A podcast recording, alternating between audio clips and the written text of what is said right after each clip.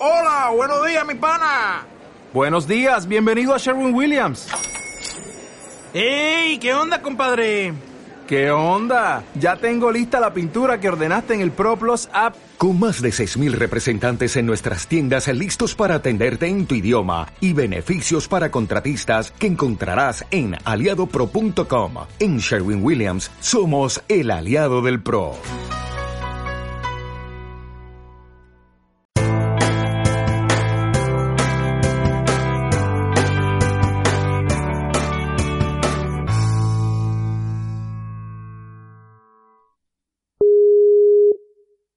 ¿Aló? Hola, compañero. Bueno, estamos ya en el aire, ¿no? Evito entonces los insultos y esas cosas sexuales que me gusta a mí decir. Nos evitamos toda la bronca porque podemos tener aquí para dar y tomar. El objetivo está en salir mañana antes de que nuestros oyentes se desplacen a sus respectivas circuitos, que va a haber mucha actividad este fin de semana. Sí, este fin de semana, además de la primera prueba del Campeonato de España, un 8 TT Gas, que se celebra en Redobán dos fines después de que acabe el ANEO 18, pues también hay varias carreras provinciales, sé que hay en La Rioja, en Córdoba me parece que también había, y bueno, va a ser un fin de semana lleno de cochecitos, va a ser genial para todos los amantes del RC, y la semana que viene pues tendremos la página llena de noticias, de reportajes, de vídeos del Nacional y de todo lo que nos mandéis, que ya aprovecho el podcast para los que no os gusta tanto leer, aunque lo ponemos siempre, lo que queráis mandarnos de noticias de próximas carreras, de resultados de la carrera en la que has estado este fin de semana, nos podéis escribir a noticias.inforc.net. Además de todo el todoterreno que ya tiene de por sí como página de referencia InfoRCnet, este año le vamos a dar cada vez un poquito más de cancha a los pisteros, que son buena gente también. Sí, son buena gente y de hecho recibieron muy bien los comentarios que hicimos en el podcast anterior. Eh, en InfoRC llevamos dos años intentando aproximarnos un poco más al, al sector de la pista, porque realmente nos llamamos InfoRC, no InfoTT. O sea, cualquier cosa que sea radiocontrol, sea pista, sean drones, helicópteros, a nosotros nos gusta todo. Lo que pasa es que, claro, por mi cercanía con el sector, la gente ya se ha acostumbrado más los de off-road a mandarnos noticias y tal, pero por nuestra parte, pues yo tengo contacto con Johnny Pastor, tengo contacto con Miguel de RC Machines, que también es muy de pista, con Edu Escandón, que a veces nos ha mandado también, con este hombre que es el delegado de ICAR de Barcelona, y no me sale ahora, pero nos manda muchas noticias, sé que se llama Raúl, recuerdo solo el nombre. En fin, que cada vez vamos metiendo más cositas de pistas y, y, en el podcast pues no va a ser menos y también iremos tocando un poquito el tema del asfalto, ¿no, Carlos? Sí, mira, este fin de semana viene una asfaltada de las gordas y intentaremos tener, si podemos, eh, uno o dos interlocutores importantes de pista la semana que viene, porque arrancan las EFRA GP Series en Fiorano, en, en la casa de Ferrari, vamos a decir. O Qué guapo, he visto, he visto en redes mucha gente poniendo fotos ya en el avión, GPFRA, voy al GPFRA, tal, para el GPFRA vamos. Así que ya se están desplazando porque es este fin de semana, ¿no? Eso es este fin de semana, ha ido ya Javier para allá, hemos visto también a algún argentino volando en eso, en la casa de turista, no, en otra, uh -huh. en otra que sí, no es Sí, la bueno, turista. ese hombre se veía que, que no había pagado un billete barato, ¿eh? Madre mía, qué pinta tenía ese avión. Eso es, pero bueno, es buena gente, es muy buena gente y es un buen piloto de todo terreno, ¿eh? Es un muy buen piloto de todo terreno. Seba Recio, un abrazo Seba Un y suerte ahí en. Italia. Pues eso, vamos a ver si logramos tener a Javier García, que es el alma mater de esta Sefra GP Series. A ver Eh, si Javier García tenemos... es tu homónimo en pista, ¿no? Es tu chairman. Tú eres Eso el chairman de off-road y él el de on-road. Mi compañero, eso es, es lo que se ha inventado los GP EFRA en pista para recuperar un poco la competición en asfalto. Une las dos categorías, el 1.10 y el 1.8. Y además les da un poquito de cancha al eléctrico pista que está empezando. Ya hablaremos con él de esto más adelante. Pero bueno, oye, hoy, joder, nuestros amigos, nuestros oyentes estarán todos diciendo, ya, ya, ¿y y de la Neo qué? ¿Y de la Neo qué?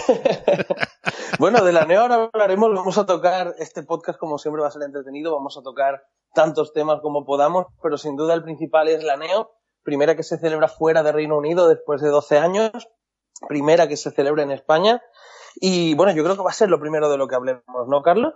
Sí, correcto. Oye, la primera Neo de todas fue Muertos de Frío en Holanda. Pero bueno. en Holanda, sí, sí, sí, sí, sí. conozco, conozco un poco de la historia. pero muertos de frío que era que había un palmo de nieve y estabas en un, en una, ¿cómo se llama esto? En un picadero, en un, En un picadero. Eso, es, en un picadero de caballos. Yo no sé lo que es en tu tierra un picadero, Carlos, De pero un caballos. picadero... De caballos. Ya estamos con los cuartos oscuros, con las casetas especiales, etcétera, etcétera. Ya estamos aquí Bueno. con el cachondeo podcastero. A ver, antes de seguir, yo quiero hacer una pequeña aclaración, ¿vale? Porque en el último podcast, que fue el segundo, eh, alguien comentó que era ese ruido que sonaba de vez en cuando. Ese que está sonando ahora, ese que está sonando Sí. ahora. A vez. ver, yo ahora es que estoy, estoy caminando por la casa. A ver, ¿ahora mismo suena ese ruido? Ahora no, pero ha habido dos momentos en los que ha sonado un poquito. Vale. Bueno, yo debo decir que yo aprovecho el rato del podcast para hacer las tareas del hogar. Soy un hombre más ocupado de lo que parece, tengo mucho trabajo y ya que estoy una hora hablando con Carlos y pasándolo genial, pues aprovecho y me quito cosas de en medio. Así que aviso que desde este momento voy a empezar a recoger la cocina y a quitar cosas de en medio en el taller. Si escucháis algún ruido, que sepáis que es por eso. Aún así voy a ver si me pongo una pinza en el micro para que no roce con la ropa cuando voy andando y e intentamos que, que haga menos ruido. Pero bueno, lo que yo iba a decir es, igual que yo aprovecho para hacer cositas mientras grabamos el podcast, vosotros podéis aprovechar para escucharlo, ¿no? Mientras preparáis el coche, mientras vais de camino al- a la carrera, como me comentaba el otro día Mario Díaz, eh, con toda la gente de Málaga, con Johnny, con Alberto, con Antonio, saludo para ellos. Así que ya sabéis, podcast al play, a escucharnos y a seguir haciendo cosas. Otra de las cosas que hacen muchos oyentes del podcast, de cualquier tipo de podcast, es hacer las tareas de la casa oyendo un podcast, ya que te manda la mujer o que, o que te ha tocado ese día hacer lo que sea, pues te enchufas un podcast en la oreja y disfrutas de qué? Pues de esto, de humor, de historia, de misterio, de lo que quieras. Ay, ay, Esto de la radio a la carta es lo que tiene, que puedes escuchar de lo que te dé la santa y real gana. Y en el idioma Sí, que te dé la gana. Ahora, solo tienes que buscarlo. Si quieres Yes, yes. escucharlo. yes, yes. between, between, que decía el otro. Between. sí, sí. Oye, pues eso, la verdad sea dicha es que lo de escuchar podcast es una maravilla porque os permite estar con nosotros aquí. Y es como si estuviéramos sentados en una mesa, ¿verdad, muchachos? Encima este que anda meneándose por ahí, ahí anda ahí, pues, pues saca unas cervecitas y vamos a tomar unos panchitos y vamos a hablar de lo que ha sido la NEO. Se nos va a quedar en el tintero una mm, entrevista con Johnny Pastor porque los horarios de Johnny son muy complicados al trabajar en ¿Por una qué no tienda. intentas llamarlo ahora en un momento? ¿Has conseguido su contacto de Skype? Sí, lo tengo. Sí, el problema, no, el Llámalo, problema de Johnny, llámalo no. a ver si hay suerte. El Venga. problema de Johnny dice que es que está muy, muy, muy liado en la tienda. Pero te digo las cosas como son. Entonces, Llámalo. Así en directo, sin preparar. no lo seas llama. cabrón, que está Johnny, venga, en un minuto, cuéntanos lo que te pasó en la carrera, pa. ¿No? Espérate a ver si le pillamos, a ver si. Dale, hombre. Si no, ¿a qué viene llamar canallas RC a este podcast? Si no somos un poquito canallas, tío. Vale. Espera, ¿eh? ¿Aló? Aló. Tú y yo estamos. A ver si nos coge Johnny. Venga, a ver si suerte. Está en la llamada, ¿eh? Eso es que estás haciendo tu cosas, pero aquí Johnny no le vemos, ¿eh? No, pues nada, pues tiramos entonces. Ah, lo hemos intentado, ya habéis visto. Una canallada más. Venga. pues bueno, lo hemos adelante. intentado. Johnny, un saludo. A ver si en el próximo te podemos pillar, tío. Que nos tienes que contar una historia para nosotros divertida, para ti no lo fue tanto, ¿no? bueno, Carlos, yo te vi a ti por la NEO, que estaba yo allí con mi cámara y mi micro y mis movidas, como siempre. Pero es que tú también llevabas un micro, ¿no? Llevabas ahí tu grabadora y, y te la vi acercándose a la gente y me dijiste que era algo para el podcast. ¿Cuándo piensas deleitarnos con esas entrevistas? Nah, fueron tres canutazos nada más, no fue una cosa muy, muy, muy terrible. Eh, fue, pues oye, de, de andar por casa, que se diría. Pues mira, a ver si ahora te pongo la primera, que sería hablando con Ilias, el de Tecno. El amigo, Sí, porque es la segunda parte, la, o la contraparte de lo que pasó con GeoQ y el hashtag GQ Takeover. Mientras lo busco, tú explica, recuérdales a nuestros oyentes de qué iba la fiesta. Bueno, pues para quien no lo escuchase en el podcast anterior, en primer lugar, iros al podcast anterior y escucharlo. Os metéis en la web de InfoRC y en el buscador arriba a la derecha ponéis podcast. Escribe pod, P-O-D, cast, C-A-S-T. Y básicamente, pues Joseph estaba enfadado con Ilias porque Ilias había intentado robarle los clientes de cuando él estaba en JQ y llevárselos a Tecno donde está ahora y por eso JQ su venganza ha sido intentar robarle el hashtag Tecno Takeover, que es el que estaba utilizando la marca, convirtiéndolo en JQ Takeover. Toma resumen rápido, Carlos. Me he quedado sin aire, así que te toca seguir a ti. Estás la hostia, que resumen más clarito y más... y vamos con la entrevista con Ilias entonces, venga. Eso es. Le voy a dar al play a ver. Okay, we have had some fun at DNC and uh, wherever in the USA. Uh-huh. And uh, okay, GQ, uh, your former brand uh, from your friend uh, Joseph, uh-huh. uh, has made some stickers. Mm remembering your motto? Yes, it's this is flattering actually, uh-huh. because people follow us, so we're doing a good thing. We're doing the right thing, I guess. Uh, so, yeah, that's true. He's copying you. That's it. oh, it's like that. Of course it is. Okay, okay. Then, then every time he put his GQ takeover at the end, it's also it's a also techno takeover. We are the pioneers of the hashtag, so okay, it's pretty much yes, techno. So it's a double marketing. Yes, I think he he's trying to uh, to capitalize on our uh, hashtag, which is already uh, successful. But it's a good thing. It's a good. So, thing. so you are helping each other in some way. of course, of course, of course, we're helping each other. Why not? Yeah. Okay. So you're having fun here at the Neo. Yeah, it's good. Okay, it's good. good. Different Enjoy. Neo. Yes. Thank you. See you next time. Bueno, pues habéis oído ahí lo de Ilias, que básicamente viene a decir en una traducción rápida que le ha hecho un gran favor el amigo JQ al utilizar su hashtag porque lo que hace es un magnífico, un gran halago porque lo que hace es copiarles. Luego los inventores han sido ellos y los otros no hacen nada más que copiar y le están echando una mano. Cada vez que JQ pone su JQ Takeover, le ayuda a Ilias a ser el Tecno Takeover porque es los primeros y los originales. Vaya culebrón. Bueno, ¿qué hacemos? ¿Vamos con otra entrevista o hablamos un poquito de la carrera? Vamos a hablar un poquito, vamos a hablar un poquito de la carrera. Cada cual allí estuvimos en nuestro papel. Yo llegué antes que tú, porque tú tienes tus obligaciones laborales, y yo estaba de vacaciones y me acerqué el jueves ya en el circuito en los entrenos libres. Además, pues eh, como me requirió Phil, eh, fui a echar una mano para, para hacer la carrera posible, puesto que pues con Guiris de por medio poca presencia de nacionales, podía haber habido más gente. Es una eh, fecha complicada, ¿eh? Por eso. Semana Santa, dos semanas antes de un nacional. Sí, yo creo. una serie de variables que lo hacen complicadillo. Yo, yo soy de la misma opinión. Yo creo que, que si, imagínate, si Redoban la del nacional hubiera sido en septiembre, habría habido más españoles en esa carrera. Pero es que volver dentro de dos semanas a Redoban para correr el nacional es del género, pues eso, de duplicar el gasto para poco provecho. Un comentario que quería hacerte. Yo pensaba que esto iba a ser contraproducente para ambas carreras. Para la NEO, porque iban a ir menos españoles de lo que podrían ir.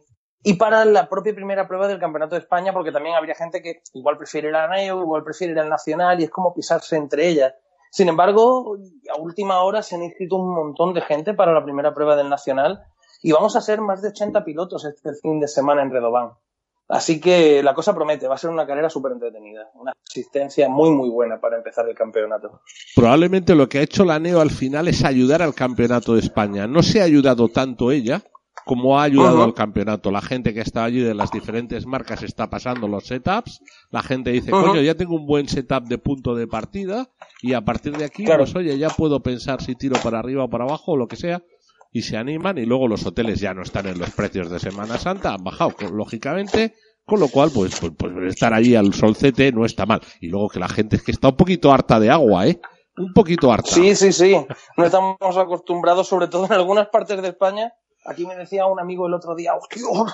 ¿Cuánto llueve? Digo, pero si solo he llevado lloviendo una semana. Ya, pues eso aquí no pasa nunca. Digo, sí, lo cierto es que seguro que nuestros amigos de, por ahí arriba del País Vasco, Galicia y eso estarán un poco más acostumbrados, pero para nosotros esto es, esto es el acabose, esto es algo inaudito. Bueno, pero luego el campo lo agradecerá. Mira, unos que creo que lo han sufrido lo del agua han sido los portugueses, que tenían entre el ANEO y el Nacional de Redobán, o sea, este fin de semana pasado, les tocaba el debut del campeonato portugués en Leiría. Leiría es una localidad que está a unos 150 kilómetros al norte de Lisboa. Esto es en línea con Salamanca y Extremadura y eso. Y a mí que me da que haya caído agua de la buena. Sí, ¿no? Sí, me parece que sí. Así que seguramente el tiempo les habrá impedido correr. Para mí que se les ha aguado la fiesta. Oye, ¿qué pronóstico dan para Redoban el fin de? ¿Lo has mirado? Pues sí, lo he mirado de hecho, porque me toca mirar si me, se me va a mojar la cámara o no. Y ayer sé que estaba lloviendo allí, porque hablé directamente con Oscar Baldó y me dijo que estaba lloviendo, igual que aquí en Málaga. Y da lluvia para el viernes. Eh, lo cual Oscar considera que está bastante bien porque así el circuito terminará de limpiarse, de asentarse y tal, aunque esto también va a ayudar al tema del agarre, que disminuirá, seguramente, igual que ya pasó en la NEO. Pero bueno, da lluvia solamente para el viernes, de modo que yo creo que podíamos declarar casi seguro en seco esta carrera, el sábado y el domingo. Pero bueno, tú sabes, el clima al final es caprichoso y en ocasiones nos da sorpresas de esas que no nos gustan. Y, pero... y con esa montaña que tienen ahí encima de Orihuela puede pasar cualquier cosa en cualquier momento. Sí, sí, sí, sí, además que las nubes llegan y se van tan rápido como, ¿sabes? Y los Baldó, que son pilotos de allí, anticipan que lo más probable es que este fin de semana el agarre sea igual de bajo que el la NEO. A ver, lo que pasó fue que la lluvia barrió todo el agarre, quitó toda la goma de la pista, limpió totalmente la pista y aquello se transformó casi, no te voy a decir que en cristal por la temperatura, pero, pero sí, eso fue lo que fue. Oye, la NEO, pues ya te digo, yo llego el jueves y me tocan los entrenos, hago la reunión de pilotos y el jueves cuando llegamos se hace una serie de mangas de entrenos. Al final había 115 pilotos presentes en gas y 65 en eléctricos. Esto es 180 pilotos. Bueno, está bien, ¿no? Eso es. El jueves a las eh, ocho y media se hizo la reunión de pilotos y a las nueve se arrancó. En el equipo de carrera estaba contando vueltas Stefan, un sueco que lo hace bastante bien. Fue el que contó este europeo de Eskilstuna. Stefan, el hombre de los cubos de Rubik. Exactamente. Mientras está contando vueltas, está con dos cubos a la vez, solucionándolos a la vez con las dos manos, porque es capaz de hacerlo. Creo recordar que lo entrevisté en algún momento. Como hice varios vídeos, algún directo, dos paseos por el paddock, uno largo y otro corto, es que ya no sé si fue entrevistando o en una conversación privada que tuvimos, pero le dije, ah, qué chulo el cubo de Rubik, tal. me dice, sí, es que ya se me hacen aburridos, lo resuelvo solo en tres minutos, creo que me dijo, o alguna barbaridad de esa. Y digo, vaya, pobrecito. se aburre montando cubos de Rubik el tío, ¿sabes? Pero bueno, oye, es un, muy buen cuenta vueltas, un muy buen cuenta vueltas. Con los típicos incidentes de jueves, que son sobre todo el de lo de no saber dar el transponder ni pa' Dios. ¿Y eso mucha gente lo dio mal? Sí, como siempre. O, declaras uno y llevas montada la otra bandeja. Mm, ¿Sabes lo que digo? Luego, consejo para todos nuestros oyentes. Podéis apuntaros el número del transponder en el móvil como un contacto más de la agenda. Es vuestro amigo transponder y tiene un número de teléfono de seis dígitos. Y ya está. Claro. No le vais a llamar nunca. Pero le lleváis, pero le lleváis ahí. Y hasta puede tener hasta dos y tres números. Pues ahí le tenéis. Y así cuando subís a un con dirección de carrera o a lo que sea, se, le, se lo podéis entregar directamente. No, uy, espera que voy a mirar en el coche que tengo que limpiar, que no se ve el transponder de la mierda que tiene, porque me parezco a Samuel Lenzi y no lavo el coche en un año. Que los hay. Es que es así. Qué ataque tan gratuito. No, Samu, perdona, no es ningún ataque a Samu. Samu está muy orgulloso de que su coche hay veces que se sostiene y las partes aguantan solas en pista porque la mierda hace como de aglutinador. Si pierde un tornillo hay veces que le continúa girando pues porque, porque hay, hay tanta mierda que, que, no se sale del todo. Aunque pierda el Madre mía. Pero bueno, esas son cosas antiguas, pero de verdad antiguas. Total, esos fueron los incidentes de jueves fundamentalmente y se hacían las recolocaciones buscando tres mejores vueltas. La verdad es que Phil vino donde mí y dijo, oye, igual dos vueltas. Y le digo, no, macho, hemos dicho tres en la reunión de pilotos y no vamos a cambiar de repente de criterio. ¿Por qué quería cambiar a dos? pues porque el circuito es muy largo. Porque No, porque el circuito es muy largo porque el circuito es muy largo y claro, y puede pasar que tres ahí, son... ahí, ahí, le he dado porque Ronnie Falk es el niñito animado de Phil, son los dos suecos y se tienen ahí un, aprecio máximo. Y, pero no, no creo que, no creo que fuese por eso, pero sí que es cierto que dar tres vueltas buenas allí era muy complicado, ¿eh? Y más aún el primer día, o sea, más aún llegando de nuevo, porque claro, te exige no poder entrenar nada, te exige intentar buscar las vueltas desde el principio. Entonces, sí que fue un pequeño problema lo de las dos, tres, pero bueno, el criterio, si le has dicho, lo has puesto por escrito, lo has publicado en todos los lados que ibas a contar tres, pues tienes que contar tres. De todas maneras, las mangas duraban seis minutos, con lo cual lo normal era hacer como, pues, seis vueltas, seis, siete vueltas porque pues las vueltas buenas eran debajo del minuto y luego pues los humanos hacían de un minuto para arriba. Ya sabes que aquí hay las dos categorías, los humanos y los extraterrestres. Sí, sí, están los top y luego los humanos medios, los llamo yo, el humano medio. Eso es. Bueno, total, acabamos el día pues como para las seis y media con un agarre muy bueno, todo el mundo contento. Se ha corrido primero gas y luego eléctricos. Y entre tú y yo en mi listado de sugerencias para el año que viene, viene que se corra primero eléctricos y luego gas. ¿Por qué, Carlos? Pues porque estoy pensando en que los eléctricos tengan un día de cachondeo el viernes a la tarde. Lo mismo que el sábado a la tarde tiene Phil la Last Chance. El Last Chance Saloon, sí, la repesca. Y la repesca y el Dash for Cash y todo eso. Estoy todo pensando, eso es para Nitro exclusivamente. Eso es. Estoy pensando que el viernes tarde, después de mangas, podía haber un poco de cachondeo para los eléctricos y para eso tienen que haber corrido primero, estar el gas en medio y luego tener los coches cargados y preparados para tener pues algunas finales de eléctricos. Imagínate una junior de eléctricos, una Dash for Cash o una lo que lo que Phil vea. Son sugerencias que yo estoy haciendo para enviarle a Phil. Mira, tengo aquí apuntados.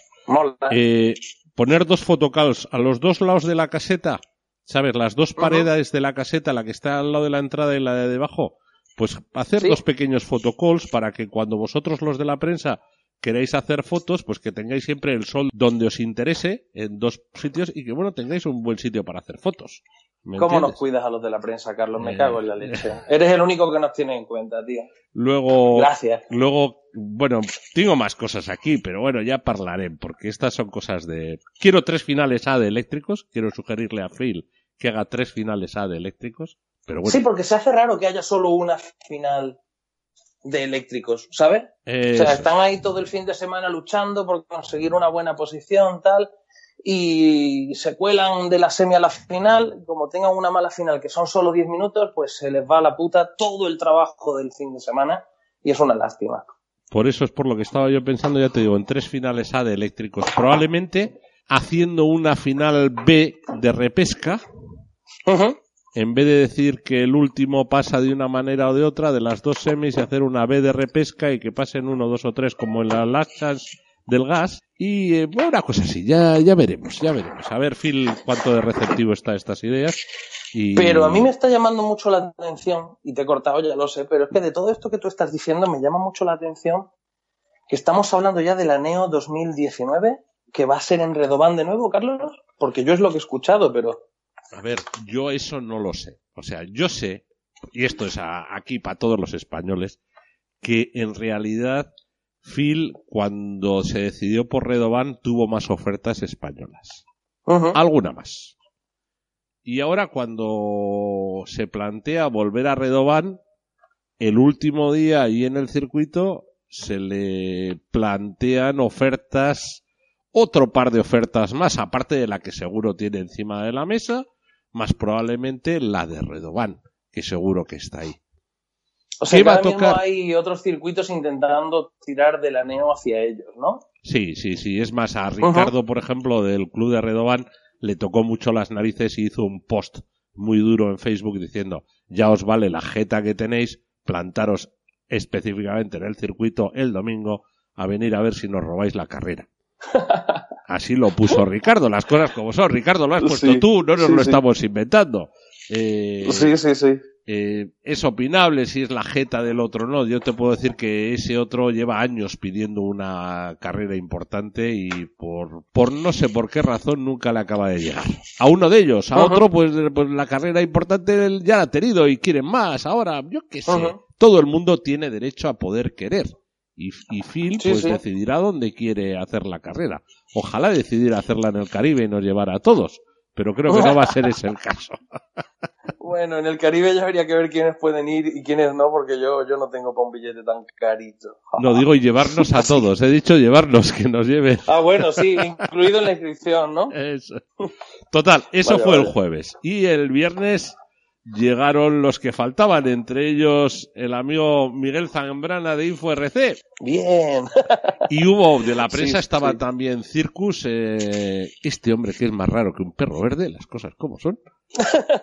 Sí, Chris es un poquito, es un poquito callado, así, un poquito Tiene sus días. ¿no? Tiene sus días. Sí, ha cambiado porque yo cuando lo conocí, cuando empezó con Circus, en primero tuvimos muy buena relación por internet, eh, tal, colaboraciones y eso, y cuando lo conocí personalmente, la primera carrera fue en Italia, el Campeonato de Europa en Chile, hace ya tres años creo, o cuatro tal vez, y oye, allí nos conocimos en la persona, un tío risueño, sonriente, bastante majo, una persona muy happy, ¿sabes? Sin embargo, después de estas carreras me lo he encontrado un poco serio, o más distante conmigo, o a lo mejor no me devolvía el saludo, no sé, un tío, lo que tú estás diciendo, un poquito raro. Y yo esta carrera he aprovechado para preguntarle, tío.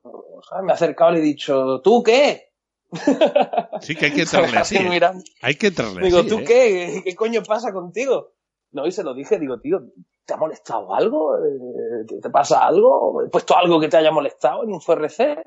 Ah, no, no, tal, es que ahora como llevo las dos páginas, claro, él ahora está ayudando con los reportajes a NeoBoogie, además de lo que hace con Circus. Y entonces dice el tío que como ahora está en el circuito y tiene tantas cosas en la cabeza, pues que se ha convertido en una especie de zombie mecanizado, que va por ahí haciendo sus fotos y sus movidas.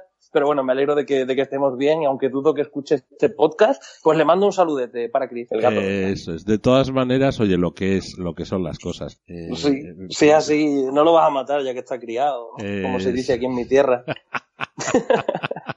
es que somos un poquito brutos por aquí, Carlos. También, también es cierto. También es cierto. Bueno, el caso es que el viernes llegó Chris, estaba también un tío desde Estados Unidos. ¿El chino? El o bueno, chino, asiático, sí, de J Concepts, sí, de gente de J Concepts también grabando la carrera. Y pues vino, mira, los americanos han fallado, las cosas como son, no se puede decir de otra manera. Se han perdido una gran Sí. carrera y se han perdido una magnífica oportunidad de entrenar en un circuito que huele a mundial, pero muy de lejos. Ese tema eres tú el que mejor puede hablarlo, Carlos. Si dices que huele a mundial, imagino que tendrás tus razones. Pues, pues ahí las- los has oído. O sea, yo más no te puedo decir. eh, no puedo decir, eh, es que esto va a ser así porque va a ser así. Eso Ajá. es eh, lo que puede ser. Pero oye, toda aquí la democracia está para todo el mundo y ya llegaremos a ella cuando nos toque llegar. Bueno, el caso es que el viernes arranca primero con una ronda de entrenos a las 8 de la mañana, con el sol ahí apuntando en el horizonte y que acaba como para casi las 10 y cuarto, una cosa así, para empezar clasificatorias a las 10 y 23. Arrancó la primera del viernes día 30. Y ese día había tres mangas clasificatorias. Y en las clasificatorias es donde llega ese incidente del agua que dices tú. Corremos las dos primeras en seco, seco, seco. La primera la gana Robert Jorbaito Batlle. Bueno, ese es un mote de, de sus viejos ¿Por qué? tiempos. ¿Por qué es lo de jorobadito, tío? Porque iba con el, con el, siempre. con el ovao, porque iba con el ovao en la Ah, carrera. vale, Entonces, es verdad, eh, ahora lo recuerdo. Y, y entonces él ponía, el, su nick de internet era Ovaito. Y entonces, pues, pues Sí, y de ahí, y de ovadito a jorobadito va bien poco. Pues y va más bien poco, poco. todavía si estás tú cerca. va bien Así. poco, bueno, eh, eh, con, con mucho cariño que son muchos años. Sí, Mira, sí. he retuiteado el otro día, alguien pone la final de Auxerre del 2007, la di a compartir otra vez en Facebook para todos mi gente, porque, pues eso es un carrerón de, de Ruber alucinante. Sí, que en sí. las clasificatorias, las dos primeras, la primera la gana Ruber, la segunda, si no me equivoco, Ronefal con el HB, el Hot Bodies. Todavía no se han atrevido a cambiarla a HPI ni cosas parecidas. De hecho, no es Hot Bodies, ahora es HB Racing.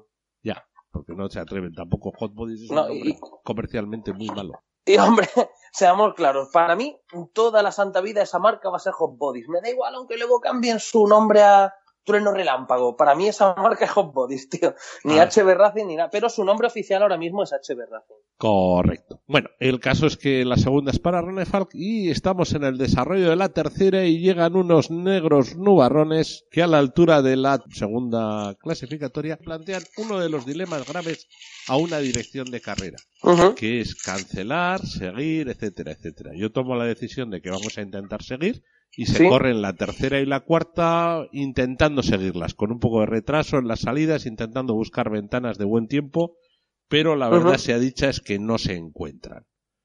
Y entonces a esto de una hora después se logra volver a salir y decido que se vuelven a correr la tercera y la cuarta. Y me viene algún piloto a la segunda y me dice, ¿y por qué mi manga no se vuelve a correr?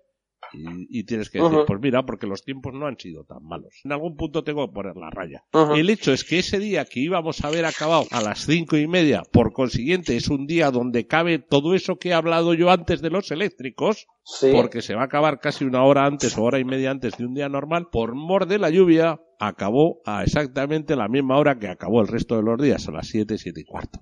Ajá. Pues bueno, pues son las decisiones que tiene que tomar un director de carrera, que todo el mundo se piensa que es que es muy fácil estar de director de carrera y que no tiene que hacer nada, y etcétera, etcétera. Y dices, macho, pues es que encima tienes que apechugar con la decisión. Y si Claro. te equivocas, Aparte, vas a, vas a ser el criticado. Efectivamente. Y si aciertas, nadie te lo va a agradecer. Total, la tercera ronda va y la gana el italiano húngaro, con lo cual, oye, para el día siguiente, un vencedor en cada manga. Más abierto no podía estar. Sí, afirmativo. Te digo que cómo pasaste el día tirando fotos, entrevistando, paseitos por el paddock. Lo cierto es que para mí fue un, un evento raro, porque no estoy acostumbrado. Bueno, en primer lugar, nunca he ido a la NEO como reportero. Solo fui en 2012 como piloto. Fue una experiencia divertidísima, una experiencia que recomiendo a todo el mundo vivir al menos una vez en la vida, porque es, aunque parece que es una carrera más, ¿no? En plan, es un circuito, hay coches y hay pilotos y ya está. Pero el ambiente, la actitud de la gente, la organización de la prueba, te hacen sentirte diferente, te hacen sentirte más cómodo, te hacen disfrutar más del día. Entonces, yo como piloto lo disfruté mucho, pero este fin de semana también la he disfrutado como, como reportero, lo que hago normalmente en un campeonato de España. En lugar de hacer un paseo por el paddock hice dos, en lugar de sacar 400 fotos, pues saqué 800 que bien, porque allí en, en Redobam la caseta de prensa que nos montan pues siempre es espectacular, tenemos calefacción, aire acondicionado, mucho espacio, conexión a internet. Y luego, bueno, lo que te decía, el ambiente, la gente en el paddock no está tan estresada como en otras carreras, eh, te acercas, hablas con ellos, te piden fotos, una actitud muy, muy positiva y, que realmente debería ser siempre así porque al final esto es un hobby y venimos todos a, a intentar divertirnos el máximo posible. Y poco más, ese, ese fue así un poquito el, el resumen de, de mi primer y segundo día prácticamente. Eh, espera, espera, espera, espera, espera. Aquí en castellano y a mojarse el culo. ¿Y tu colaboración con la gente de televisión? ¿Con los cachondos Ah, bueno. esos? sí, la verdad es que Matt, recuerdo el nombre de Matt, no recuerdo el nombre, el nombre del otro chico, pero sí que, y, y confírmame tú, a ver si llevo razón o no, ¿no se parecía a su compañero mucho a Dani Vega? Se parecen bastante desde siempre, pero Sí, el otro, sí, sí. eh, para, para el otro Dani Vega es un ídolo. Mini Dani Vega. Un poco más redondo que Dani, que porque son- Dani, Dani está un poco más armario, que este está Sí, un sí, poquitín sí, está más, más, a- más redondo. Pero vamos, el cachondo de Matt le tenía a Phil, le tenía, vamos, pero, pero no te digo que enamorado, solamente, o sea, es que le encantaban los vídeos que hace en, en esa nueva faceta de humorista que tiene. Sí, es que eran estas dos personas que decimos, Matt y vamos a llamarlo el Dani Vega 2, porque no recuerdo su nombre, estaban todo el día expresamente grabando, grabando tomas del circuito, grabando coches en pista para al final de la jornada montar un vídeo resumen que iban sacando para, pues eso, día uno, y te metían un resumen de 10 o 12 minutos, un resumen pues en clave de humor que se hacía súper entretenido y que os recomiendo que si no habéis visto os paséis, aunque está en inglés, eh, que os paséis por NeoBoogie en Facebook, que todos los días ha ido compartiendo sus vídeos. Y bueno, después de compartir caseta eh, durante tantos días, eh, y sobre todo somos gente a la que nos gusta lo mismo, ¿no? Nos gusta el audiovisual, nos gusta el RC, estamos en una misma caseta metidos, al final terminan pasando cosas. Y, claro, y hablé con ellos, había muy buen rollo, tal, nos reímos un montón, y al final de la segunda jornada, pues me preguntaron que si, que si quería colaborar con ellos en, el vídeo del día. Digo, ah, vale, tal, pues, pues ¿qué habéis pensado? No, mira tal, habíamos pensado que para aprovechar el tema de la diferencia lingüística y tal, pues vo- voy a hablar yo, ¿vale? Y yo voy a decir unas frases, pero tú tienes que decir lo contrario en español, pero yo no me voy a estar enterando. Digo, ah, vale, genial. Y claro, y de ahí surgió un, vídeo que a los que lo han visto les ha parecido muy gracioso, porque el tío estaba en la mesa, ¿no? Y decía en inglés algo así como, ¡ah, qué gran día de carreras! Y además estoy aquí con mi compañero de prensa, no sé qué. Y yo contestaba en español, vaya día de mierda, y encima ahora este tío quiere que me siente aquí con él y no tengo ni idea de lo que quiere. Y, y así va la conversación un poquito. Y al final cuando nos despedimos, pues él dice goodbye, no sé qué, y yo le digo, pues adiós, hijo puta, jaja, y allí ya los dos reventamos de risa y, y bueno, tenéis el vídeo en el Facebook de Neo Boogie, que fue súper, súper divertido. Y son gente que, que, tío, espero que sigan haciendo ese formato de vídeos porque a mí me tienen enamorado, la verdad. Hacen un trabajo estupendo y eso, y encantado también de colaborar con ellos. Aunque sé que no van a escuchar este podcast porque es en español profundo, pero un saludo para Matt y para el Dani Vega 2. Luego, oye, un elemento importante de estas carreras y que en Redoban eh, no lo hacen nunca mal ha sido la uh -huh. cafetería de nuevo y la cocina que nos hacía aguantar ¿Sí? los días largos de carrera, sobre todo con arroz. Yo debo decir que han hecho muy bien este año en no hacer arroz con conejos. Sí, señor, se lo expliqué yo hace dos años, porque les dije, olvidaros de poner conejo, que ningún guiri va a comer ese arroz. O sea, el conejo para es ellos que... es un juguete. Pero eso fue hace dos años. ¿Este año cómo estaba la paella, Carlos? Mm, para repetir que yo repetí. de hecho, estaba la paella para chuparse los dedos, tío. Buenísima, un saludo. Y bueno, un servicio de bar bastante completo, ¿no? Sí, sí, sí, sí, sí, sí. Wow, desde el desayuno a primerísima hora de la mañana hasta el final, vamos. O sea, es que era una cosa impresionante. Oye, esto... De hecho, un segundito, sí, antes tira. de cambiar el tema de la comida, en el paseo por el paddock eh, entrevisté a mucha gente desconocida, ¿vale? Eh, del tipo le acerco el micrófono a la boca y ¿quién eres tú? ¿no? Y gente extranjera sobre todo porque quería conocer su opinión. Y cuando les preguntabas qué es lo que más te está gustando de esta neo, decían el clima. ¿Y qué es lo que menos echas de menos de la neo habitual? La comida. Lo decía muchísima gente, Ronefalk lo dijo, Ongaro lo dijo, muchos pilotos top lo decían, que nada que ver la comida que se pone en España con la que se ponía normalmente en la Neo. Yo recuerdo al menos en 2012 cuando yo fui, lo que había era como un food truck allí en la puerta, un puesto de estos de comida ambulante. Pero bueno, oye, eh, el bar también lo visitaban para lo que no era alcohol, el bar de arriba, el de las perdón, lo que no era alcohol y lo que era alcohol, me refiero a las cervecitas, en el bar de arriba sí. y lo que no era alcohol, que eran las chavalas. Bueno, hay que, hay que admitir que tanto Aurora como Sarai, que son las chicas que estaban allí, también estuvieron en el europeo. Pues, pues oye, las tías se lo montan bien y consiguen que los buitres pues estén allí arrimaditos todo el rato con sus cervecitas, sus refrescos y, y su tonteo. Pero oye, es parte del buen ambiente que te dije que, que se veía en esta carrera, ¿no? Sí, sí, sí, en eso siempre. En Haciendo Calor el bar es visitado. Total. En Haciendo Calor. Claro, eh, y ojalá, mira, eso es uno de los apuntes que yo había mirado en el calendario del año que viene, que la Semana Santa uh -huh. cae casi tres semanas más tarde. Cae la Semana es que Santa. de eventos religiosos no tengo ni idea, tronco. No, no bueno, me sé eso se mira o en sea, el calendario ¿No tienen laboral. una fecha fija los de Semana Santa o qué pasa? No, no tienen fecha fija. La Semana Santa te puede empezar eh, las más tempranas a mediados de marzo, que es una putada, y las más uh -huh. tardías, que fue hace dos años, acabando el 1 o 2 de mayo. ¿Tú te has dado cuenta de que siempre llueve en Semana Santa? ¿O es que lo ponen más en la tele? ¡Ah, llueve en Semana Santa! Es que les joden mucho las procesiones. Es que yo estaba pensando que si siempre llueve en Semana Santa, igual es una señal que alguien no quiere que se celebre la Semana Santa, tío. Eh, te apunto también eso, que los guiris flipaban mucho con las procesiones religiosas. Bueno, Por... pero flipaban algunos para bien y otros para mal, ¿eh? Una de las partes, bueno, para mal, para sorpresa hasta que se lo explicaban. Porque, de hecho, una, uno de los vídeos que grabó Matt, el chico este del que hablábamos antes, hizo una alusión muy divertida a la Semana Santa, ¿no? En plan, oh, bueno, voy a echarle un ojo a la Semana Santa. Y metió una escena en la que salía la gente ahí con los capirotes blancos y tal. Y luego el tío volvía con la cámara súper asustado. Dios mío, ¿qué acabo de ver? Y bueno, pero luego para eso acudieron a ti, ¿no? Para que explicases de qué iba un poco el tema. Claro, pues estaban vacilando a los americanos diciendo que, a ver, los americanos el año que viene iban a salir todos escopetados según vieran a, a los capirotes. Bueno, más de un americano de los que va a las carreras iguales de los que se pone el capirote, pero bueno, vamos a... Uf, qué tema tan delicado estás tocando, Carlos. Correr, un, est... de ese jardín, correr un estúpido velo. Total, que el sábado amanece soleado, gracias a Dios. Uh -huh. Y los riesgos de las nubes desaparecen y nos quedan tres rondas clasificatorias. La cuarta, la quinta y la sexta. Y aquí es donde uno saca todo lo que tiene dentro, que te juro que no sé dónde lo esconde, y se casca pole, pole, pole, pole, porque ganó una al día anterior y otras tres más. Y se trata de David Húngaro con su Associated y motor LRP. Chapó el chico, ¿sí o no? Lo que no llevaba eran las ruedas de Nicola.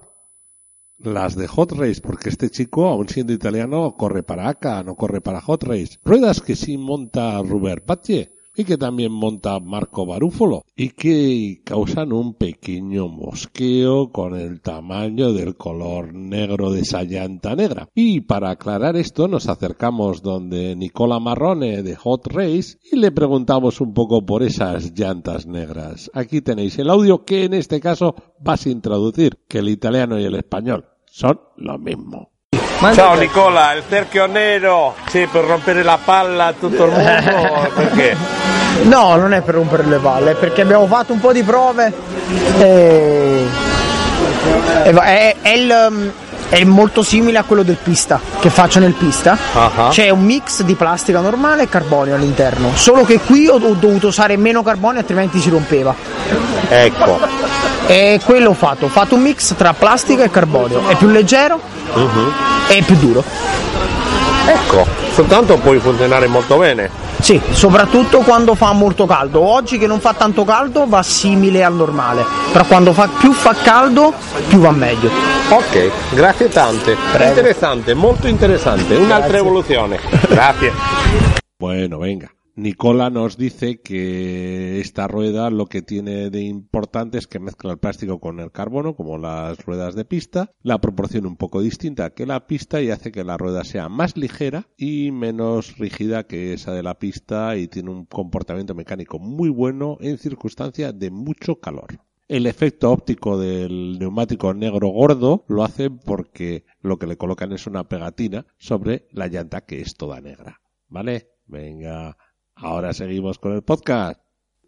Bueno, oye, acabó el sábado las clasificatorias y empezaron las finales cachondas, ¿verdad? Sí, las finales cachondas es una buena forma de definirlo. Esas carreras, ¿no? Pensadas un poco para desconectar, ¿no? De tanta competición y, hacer algo diferente, ¿verdad? Que también divierte mucho. Sí, a mí me llamó mucho la atención que básicamente los 15 primeros solo compiten en la de la viruta. La de la viruta, sí, la Dash for Cash, que viene a significar algo así como estámpate por pasta, ¿no? Date caña por la pasta o algo así. Y bueno, salen los 15 primeros clasificados de las mangas en orden inverso. O sea, el 15 sale el 1 y el 1 sale el 15. Y corren a cuánto es, a 10 minutos, ¿no? Una carrera Sí, una única de así, 10 minutos. Una cosa así, a 10 minutos, me parece recordar Es- que fueron. Es como la repesca, lo que vendría a ser la repesca que se implantó recientemente en el Campeonato de España, pues, pues lo mismo es la Dash for Cash, solo que al que gana le dan, ¿cuánto fueron? ¿100 euros o 200? 100 al que gana, 75 al segundo y 50 al tercero. O 100, 50, 25. O sea que perfecto para invitar a cenar a unos cuantos amiguitos, ¿no? El que gane esa noche. ¿eh? Eso es. ¿Y quién ganó? Pues la Dash por Cash se la llevó el Canas. Sí, se vino para Málaga la Dash for Cash. Joder, era todo gente joven, porque el segundo fue Ongaro y tercero Joao Figueiredo. Es curioso, ¿eh? El 14 y el 15 en los dorsales, eh, el pole y el runner-up, el vicepole, vamos a decir, y el segundo. Y luego Figueiredo, que lo hizo muy bien. Sí, porque además la, la Dash for Cash o las carreras del tipo repesca, eh, todo el mundo coincide, yo también como piloto, aunque de vez en cuando, pero a veces corro, y cuando me ha tocado correr una repesca, eh, el estrés que tienes ahí no es, no es el mismo que, por ejemplo, en una semifinal, ¿sabes? Porque son 10 minutos y sabes que a la que te descuelgues un poco ya no, no tienes nada que hacer. Y, y sobre todo si hay gente tan rápida como, como esta gente al nivel que van, ¿no? Que Canas, pues terminó la repesca, ah, perdón, la Dash for Cash, la terminó y, y el tío estaba tan contento y celebrándolo, pues casi como si hubieras ganado la carrera, ¿no? Porque es, es complicado llevarse esa, esa mini carrerilla. Hombre, tienes que adelantar a, a 14 o a 15 pilotos en 10 minutos, porque Canas salía con el 14 y Ongaro con el 15, o sea... Fíjate, Monteiro, que salía con el 1, luego era el 15, Ajá. acabó quinto, aguantó un huevo. O sea, Sí, sí. y- y eso tiene mucho mérito lo de aguantar. La Dash for Cash fueron 8 minutos en realidad. Y luego hubo la final junior y la final Ujú. senior. Y esas dos también salían con parrillas inversas. Pero la senior era más joven que lo que sería aquí una más 40 normalmente, Eso es, es ¿verdad? un, es un más 35, que es lo que se hace a nivel mundial. A nivel de mundial se hace más 35. En la Junior te quiero destacar un nombre que me dejó alucinado. El coche que salía con el 1 porque era el 15 en parrilla, que era eh, Carlos Cano. Sí. Una gratísima sorpresa ver cómo ese chaval aguantó ahí en cabeza mucho tiempo. Más de media final aguantó ahí peleando, incluso hasta aguantándole un poquito a Canas, que volvió a ganar, esta vez sin Viruta, pero volvió a ganar. Segundo Jessica y tercero a Manu Iniesta, que eran el nivel Maribel. Pero el chico este, Carlos Cano, mm, mi mayor apreciación o la mayor novedad que he visto en las parrillas en lo que va de año. Un chico a seguir. Sí, porque además lleva poquito compitiendo en nacionales y eso. Y, bueno, está con el equipo de Shark Racing de, de S-Works. Y de hecho hace poco publicamos en InfoRC para que lo quiera mirar un setup de su coche porque corrió un campeonato de España B y lo hizo en mangas súper bien y en la final tenía opciones a ganar pero las perdió, no recuerdo si por una parada de motor o alguna pequeña avería que tuvo, pero era de los más rápidos. Así que si queréis saber el setup que lleva Carlos Cano, os pasáis por inforc.net, arriba a la derecha en el buscador, yo siempre mando a todo el mundo al buscador, pones Carlos Cano o setup Carlos Cano y ahí te va a salir el setup O para si que lo pones- pruebes en tu S-Works. O si pones podcast, te va a salir el podcast. Efectivamente, si pones podcast, hasta que añadamos el botón de podcast, si esto se convierte ya en un hábito y hacemos más, pondremos ese botoncito. Hasta entonces podéis usar el buscador. Yo quería hacer un, un pequeño comentario porque sé que, que hubo mucha gente que, que se sorprendió porque me lo comentaron y es, me he acordado al mencionarla tú, lo rápido que va Jessica Palson, ¿eh?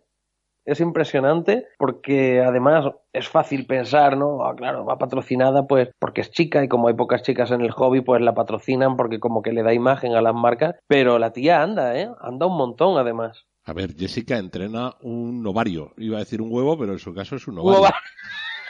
Las cosas como son. Lo Sí, que ocurre sí. es que venía desesperada a Redován porque se había tirado desde noviembre corriendo moqueta indoor. Eléctricos Uf. moqueta indoor. Nada que claro, ver con Redovania. No, pero te da manos, pero lo que no te lo pasas es igual de bien que pilotando todo terreno y luego el tiempo de pista. Ya sabes que en un 8TT Claro. siempre estamos algo más que en los eléctricos. Y oye, la final de los no tan viejos, vamos a decir, Sí. Es Pues- más 35 a nivel mundial, más 40 en España porque nos gusta Europa, sentirnos y en Europa. más tiempo. en Europa también es más 40, que tenemos el campeonato de la más 40, pero más Ajá. 35 en esta carrera, hasta 16 pilotos, había más, ¿eh? lo que pasa es que hubo que dejarlos fuera. Y el podio, Carmelo como piloto de Redovan, Carmelo Baldó. Zaca representando a los malagueños y. Dani Vega llevándosela para Gama. Pues tres veteranos ahí de, del panorama nacional, que uno de ellos no lo parece, ¿verdad? Ajá, No parece. Mira, Juan Maguillén, el cuarto vamos a destacarle también y te digo el por qué. Porque al final estos cuatro han sido los que han sido capaces de rodar por debajo del minuto. El resto no fue capaz. Con lo Ajá. cual, pues ahí hay un escalón de diferencia entre estos tres y el resto. Es más, Carmelo le ganó a Juan Maguillén por menos de una décima. Oye, y de estas, estas fueron las cachondas. Luego, la que sí hay, la más cachonda, la Last Man Standing. Bueno, una que además es nueva en la Neo, nunca se había celebrado las Man Standing, que significa algo así como el último hombre en pie, ¿no? O el último que quede. Solo puede quedar y uno. solo puede quedar uno. Y era una, una carrera de inscripción voluntaria, una carrera en la que pagabas 10 euros, pero en realidad no lo estabas pagando, sino que lo estabas echando a un bote. Porque luego el que ganaba se llevaba todas las, todos los 10 euros de todos los participantes, ¿no? Eso es, estaba limitada a 20 pilotos y por consiguiente, pues 20 por 10, 200 euros en juego para llevarse ahí boh, hasta Que el se último llevó un piloto segundo. muy joven, además, ¿no? Se lo llevó un sueco, una victoria sueca en Redovan, Hampus Berg. Es Ajá. un crío sueco y Juan Maguillén se quedó otra vez a las puertas. Pobre Juanma, se ha quedado a las puertas de todo porque Juanma iba inmediatamente a su espalda, pero Hampus Berg pasó por la antena y Juanma le cayó la antena justo y, y por dos décimas no pudo pelearle la última vuelta a Hampus Berg. Vaya, una lástima. Bueno, pues oye, todo el entreno que lleva Juanma, que hemos visto que ha corrido la más 40, esta, la otra, oye, todo eso al final ya veremos este fin de semana en el Nacional. Aquí hay gente que Sí, ha porque además mucho- Juanma... Sí, sí, perdona. No, que hay gente que ha echado muchos litritos. Sí, es lo que te iba a decir. Juanma suele ir rápido, pero ahora que viene con todo el rodaje del Aneo, y al igual que él, pues muchos de los top nacionales que este fin de van a Redoban, pues vienen con la puesta a punto, con la experiencia, con el haber rodado ahí, Oye. pues dos semanas antes. Oye, pregunta de experiencia y además la tienes cerca. Alberto Peláez. Yo no sé con qué corrió la Neo, pero ha fichado por, por otra marca de ruedas. ¿Ah, sí? Ah, de ruedas, vale, vale, porque de coche sé que seguía con su coche, pero de ruedas, pues, pues ni idea, la verdad. Sí, creo que ha fichado por Sismic, la marca que representa a Dani Ah, Vega. claro, sí, sí, sí. Ahora que lo dices, es que no me acordaba, tío. Y, y encima que estuve cenando con ellos todas las noches, con Alberto, con el Golosina, con, con la familia Guerrero. Un saludo para todos. Y, y sí, de hecho, tanto Peláez como el Golosina, Antonio Gámez, los dos van ahora con Six Mic. Ah, o sea, ya- pero ya fueron allí en Redován, ya iban con ellas, con las Sismic. Sí, sí. Ah, vale, Sí, vale, vale, vale. las Porque estuvimos allí hablando y tal, y Dani Vega cenó con nosotros. Vale, vale, vale, vale. Porque este es otro que también se pegó lo mismo que el Golosina. Se pegaron un par de remontaditas que les van a valer de mucho en el Nacional, ¿eh? Sí, sí. Porque- El Golosina estaba contentísimo porque el día anterior no paraba, no paraba de desmontar el coche, tío. Nos reíamos todos de él, ¿sabes? ¿Cuántas veces has hecho el coche? Sí, es que, tío, voy a probar esto, tal. Y el tío se ponía allí a hacer el coche y, y ya era el cachondeo de- del Golo y su coche, tío. Además, cerrábamos el circuito todas las putas noches, Carlos. Oye, el eléctrico tiró para adelante también, que no lo hemos eh, nombrado mucho, pero en el eléctrico brillaba mucho el Canita, ¿eh? Brilló mucho, ¿eh? ¿Tú qué sabes? Canas, eh, me dijiste que en el Nacional iba con el híbrido.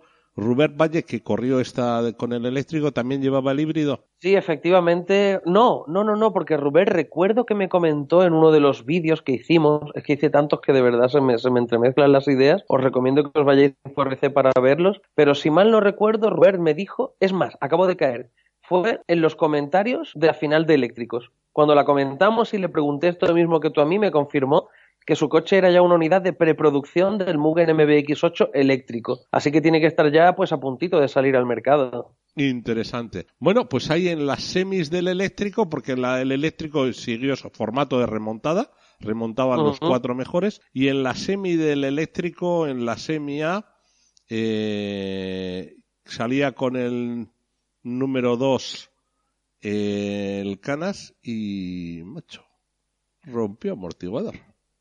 Sí, sí, sí, sí, una lástima porque además fue en un golpe que en ningún momento a mí me pareció un golpe de, de romper realmente. Él iba detrás de Boots. Boots tuvo un pequeño choque con el, el tubo del circuito o al caer. La cuestión es que a Boots el coche se le enroscó y se le giró 180 grados. Y tal como venía de frente Canas, casi más le dio Canas a Boots que Boots a Canas. Se lo llevó Chocaron- puesto, vamos a decir. Sí, sí, pero es que chocaron morro con morro a una velocidad que a mí realmente no me pareció para que nadie rompiese nada. Es más, tal como yo lo vi, me pareció que chocaron bumper contra bumper. Sin embargo, después de ese pequeño accidente, eh, Canas empezó a ir más lento y más lento hasta que nos fijamos que el amortiguador, no recuerdo si el izquierdo o el derecho, pues lo tenía como suelto y el coche no le iba bien. Creo que era el izquierdo, si no me... Sí, era el Efectivamente, izquierdo. Era el izquierdo. el izquierdo. Sí. Y una pena porque iba el, el chaval intentaba, intentaba, intentaba, intentaba, pero claro, es que el coche no le respondía y ya las últimas vueltas, porque estuvo aguantando mucho tiempo. Las vueltas buenas, es más, con el coche fastidiado, es capaz de hacer rodar hasta la novena vuelta, rodó en 59 y fueron las dos últimas vueltas las que rodó en 1.15 y 1.05 la otra. Y esos 20 segundos, pues son los que le cuestan la remontada y todo. Pero, oye, así es la vida y así son las carreras. Yo estoy seguro que. Canita dijo, bueno, pues no paso a la final de eléctricos, que me la merecía correr, eh, porque no había repesca. En eléctricos no había repesca. Y, dice, ya la jugaré en la final de gas. Y en eléctricos corrieron la final y ganó Ongaro con Ronefal y Barúfolo, con lo cual Ongaro le devolvió a Ronefalk pues una de las muchas que le ha metido Ronefalk últimamente en carreras de eléctricos. Pero bueno, oye, espadas en alto. Cuarto destacable, Burak Kilik, con el Agama, magnífico resultado. ¿cómo es? ¿Turco? ¿Turco-alemán? Alemán, ¿Turco qué? alemán, aunque están muy orgullosos de ser turcos, ya veremos lo que les pasa. Viven en Alemania, hablan alemán y, pues no sé yo lo que tendrán. Quinto, Renault Saboya y sexto, Robert Batlle, que pues, pues, pues- pues tuvo que pelear y no era fácil de pasar ni siquiera el coche de Saboya. ¿eh? Todo el mundo andaba muy Bueno, fuerte en Redovan. ¿eh? Sí, sí, y Saboya además, concretamente ha tenido un gran fin de semana. El tío ha hecho un carrerón que se veía que iba muy, muy rápido desde las mangas. Todos sabemos que Saboya es un piloto top, aunque tal vez en los últimos años no destaque tanto como, como lo hizo en el pasado, cuando llegó a ser tres veces campeón de Europa seguidas y tal. Sin embargo, aún tiene ese nivel y, le sale de vez en cuando, como le ha pasado este fin de semana aquí en Redován, que el tío iba rapidísimo. En la final Nitro podéis verla en, en como siempre. Eh, veréis cómo va luchando entre los cuatro primeros junto a Bush, con Rubert, y con Ron Falk y ha hecho un carrerón. En la Neo 18 Saboya se puede ir contento. Yo diría que sí. Evidentemente. Oye, y en el Nitro, si remontaban 6 y 6 de cada semifinal que hacen 12, y sí se buscó una repesca de las de Chúpate, Domine. Porque fueron, si no me equivoco, tres pilotos los que remontaban en vez de uno en esa repesca. Y había hueco, ¿eh? Ahí te podías meter. Sí, sí, en la Last Chance Saloon, en la sala de la última oportunidad, ¿no? Que se la llaman en inglés la repesca, porque antes, aunque hemos definido la Dash Forecast como una repesca, en realidad no, no, no pasas a ningún lado, no es una repesca, solo es el formato de carrera. Y, la, Pero los billetes y la viruta. Y la virutilla, sí, señor y en esta pues teníamos a 12 pilotos que iban a la final desde semis, más los otros tres que llegaban a la final desde la repesca, sumando el total de, de 15 pilotos, ¿no? Y la repesca la retransmitimos en directo en inforc.net y justo aquí, ya que la he mencionado antes, justo en la repesca tuvo Jessica, fue en la repesca, estoy casi seguro, algunas luchas con, con Oscar y con Brian Baldó que fueron dignas de, seguir y os recomiendo que os metáis a verla. Si no está en la repesca, está en las semifinales. Es en la repesca, es en la repesca. Muy bueno, muy bueno, Zabri. Como estás viendo, se me hacen unos cacaos mentales. Son tantos vídeos, tantas carreras que al final no recuerdo qué pasó dónde. Yo recuerdo qué pasó. Otra cosa es pues que sea capaz quinto, quinto y fuera de la repesca por menos de un segundo, por medio segundo, queda Brian Baldo. Cuarta y fuera de la repesca por tres décimas o sea, a dos, dos décimas por delante de Brian queda Jessica Paulson y dos décimas y media, 250 milésimas por delante queda Osquitar Baldo. Vaya sándwich de Baldo le hicieron a Jessica, pobrecita. Y encima que... por delante quedó Newman, Newman con el Sworth y alucina vecina con siete segundos de ventaja Dani Bernabé con el Jobao. Ahí queda eso. otro jorobadito, como decíamos de Rubén, ¿no? Otro Exactamente. Un coche, un carreras cliente de verdad, un coche que se compra en la tienda baratito, baratito. O sea, impresionante lo de Dani Bernabé. Remontando a la final, Bernabé, Newman y Oscar Baldó. Un piloto local, por lo menos. Genial, una gran repesca, súper divertida. Eso es. Y luego la final a una hora. Es año de mundial. Creo que me huele que el europeo se va a correr a una hora todo el mundo quiere prepararse, ¿no? Para la final de una hora. Exacto. Y porque yo quiero que los europeos estén preparados. Ten en cuenta que los americanos corren más finales a una hora porque el, esquema americano es de una hora. Normalmente es un esquema IFMAR. Entonces corren más finales de una hora y yo quiero que los europeos estén en condiciones de poder competir. Entonces, para ello, pues lo interesante es eso. Aquí la parrilla con el 1 era Ronefal, con el 2 Ongaro, con el 3 Ruber, con el 4 Elliot, con el 5 el Canas y con el 6 Saboya. Y luego el resto, pues bueno, pues ahí están todos. ¿De quién vamos a llorar más? Pues, pues porque nos cae mejor por del Carita. Sí, sobre todo porque tuvo la mala suerte, dilo tú, tuvo la mala suerte. Otra vez amortiguador delantero izquierdo. No, el derecho. ¿Este fue el derecho? No sé por qué cada vez, claro, porque fue al salir de boxes, se dio en la derecha. Es verdad, afirmativo, afirmativo, afirmativo, sí, señor. De hecho, yo antes me he acordado de que era el izquierdo porque he pensado, no, porque el de boxes fue el derecho, eso seguro. Y sé que fue uno cada vez. Primero el izquierdo y luego el derecho. A ver, ahí hay una opción de carrera que toman los mecánicos de canas que es te pones el primero para repostar, repostas el primero, no tienes nunca tráfico por delante, entras muy fácil a repostar el catch, la recogida del coche es magnífica, pero claro, tiene el problema de que en la salida la visión no es buena. Y es lo que le pasó al Canas. Mientras que si te pones en el lado de más cerca de la salida, pues bueno, tienes un paso por el carril un poco más problemático, pero la salida muchísimo más limpia. Tácticas. Claro, porque en esta final, explícalo tú, porque en esta final elegían posición los pilotos en el podio, ¿verdad? Bueno, todas las, eh, normalmente en todas las finales se elige posición en función del orden del dorsal. Pero en un campeonato de España no se hace así, ¿no? Se debería. Pues que yo sepa, no. Pues se debería. El 1 sube y coge pues dorsal, el 2 sube y coge dorsal, el 3 en las finales, solo en las finales, ¿eh? Ajá, solo en la final absoluta, No, en todas las finales en realidad Semifinal, cuartos, 16 En todas las finales debería ser así en orden, escoger en orden. Debería ser así en todas las finales. Entiendo. Porque te lo has ganado en la pista, te lo has ganado en clasificatoria, ser el uno de una, ser el uno de octavo respecto de otro de octavos, te lo has ganado en la pista, tienes tu derecho, pues a pedirlo. No te has ganado el uno en el podio, te has ganado el uno en ser el que elige, ser el primero es. que elige posición. Eso es. Y los mecánicos tienen que estar debajo, que es donde Cana salió perjudicado, en la posición de los mecánicos. Que Edu eligió cogerlo muy bien, pero el accidente estuvo en la salida, no en la entrada. Sí, bueno, y sin embargo, no puede decirse que sea un punto conflictivo eh, la salida del carril de box. Eh, como en otros circuitos, tal vez en algún momento puede decirse hay un salto con poca visibilidad o había un bache que se convirtió en una zona de accidentes, ¿no? Como pone en carretera, zona de concentración de accidentes. En este caso, el carril de boxes ha estado ahí todo el fin de semana. Yo desconozco otras roturas. eh, Ha habido embargo, alguna, pues, ha habido alguna, ¿eh? ha habido alguna, eh, y luego ha habido problemas de enganchones, de trazarlo mal, de, de- de que que se te cruce el coche, etcétera, etcétera. Mm, A mí personalmente me parece que se trabajaba más seguro eh, desde este lado, pero claro, la visión desde abajo es mejor, es que es un circuito tan grande, tan grande, tan grande que se hace Claro. casi imposible. Claro. Bueno, oye, carrerón que vimos, eh, eh, verlo en Info RC y sobre todo la última media hora, o sea, es que podéis alucinar la última Sí. media hora. Sí, sí, sí. Fue de esas finales que yo acabo temblando con la cámara en la mano, tío, de los nervios. Lo han dicho en el extranjero ya y lo vamos a decir nosotros. Lo dice Rone Falk, lo dice todo Dios. Este Ruber, la última media hora de Ruber es para echarse a temblar. Dice, no lo tengas medianamente cerca que sabes que te la va a liar. Que Sí. sabes que te va a venir con el mazo dando pa, pa, pa, pa, pa. O sea, como esté Ruber entre los cinco primeros a falta de media hora, dice Ronefal que no sabe cómo se lo alió en Skillstuna. Ajá. Dice que en la Dirt, en la Dirt dice, si dura dos minutos más, adiós. Y aquí no necesito durar ni dos minutos más ni dos minutos menos. ¿Sí o no? No, duró lo justo, sí, sí, sí, porque además tú te acuerdas, eh, porque Carlos lo tenía yo al lado, le iba preguntando y tal. eh, yo recuerdo que la primera vez que te pregunté me dijiste, está a 14 segundos Valle de Hongaro. 14 segundos. Y ya empezaste. ¿eh? Y ahora 11.